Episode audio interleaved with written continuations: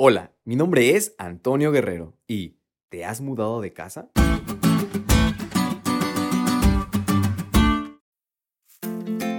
¿Alguna vez has experimentado un cambio radical en tu vida? ¿Un movimiento de algún otro lugar? ¿Un nuevo comienzo en otra parte? En lo personal, sí, y muchas veces. Me he mudado de casa en varias ocasiones. He comenzado desde cero en lugares nuevos. He cambiado números de teléfono, dejado amistades e incluso hasta seres queridos. Pero no, no soy un fugitivo ni mucho menos. Simplemente son los gajes del oficio de un pastor. Y quizá tú también hayas experimentado algo similar, algún cambio.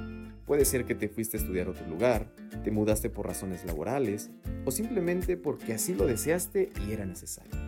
Y créeme, es un tanto difícil, son nuevos retos y desafíos, pero al final del día te das cuenta que un cambio siempre es bueno, es muy sano y te ayuda a aprender muchas cosas que quizá no hubieras descubierto si no te hubieras movido. En el estudio de hoy notamos un cambio radical, y no solo físico, sino también un cambio de pensamiento.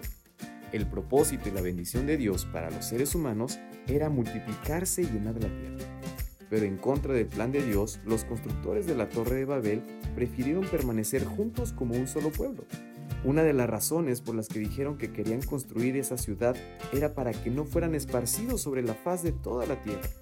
Se negaban a mudarse a otro lugar. Tal vez porque creían que juntos serían más poderosos que estando separados y dispersos. Y en cierto sentido tenían razón. Pero por ende, en un juicio contra su rebeldía total, Dios los esparció sobre la faz de toda la tierra, exactamente lo que no querían que sucediera. Pero esto era para que aprendieran la lección y tuvieran un cambio en su mentalidad egoísta y de autosuficiencia. Si no se les hubiese reprimido, habrían desmoralizado al mundo cuando todavía era joven. A veces nosotros creemos que los cambios son malos y que las pruebas o situaciones que pasamos son injustas, pero al igual como la humanidad en ese relato, por medio de una redirección de pensamiento, pudieron seguir su propósito. Así que nosotros también podemos ver la providencia divina obrando a favor nuestro.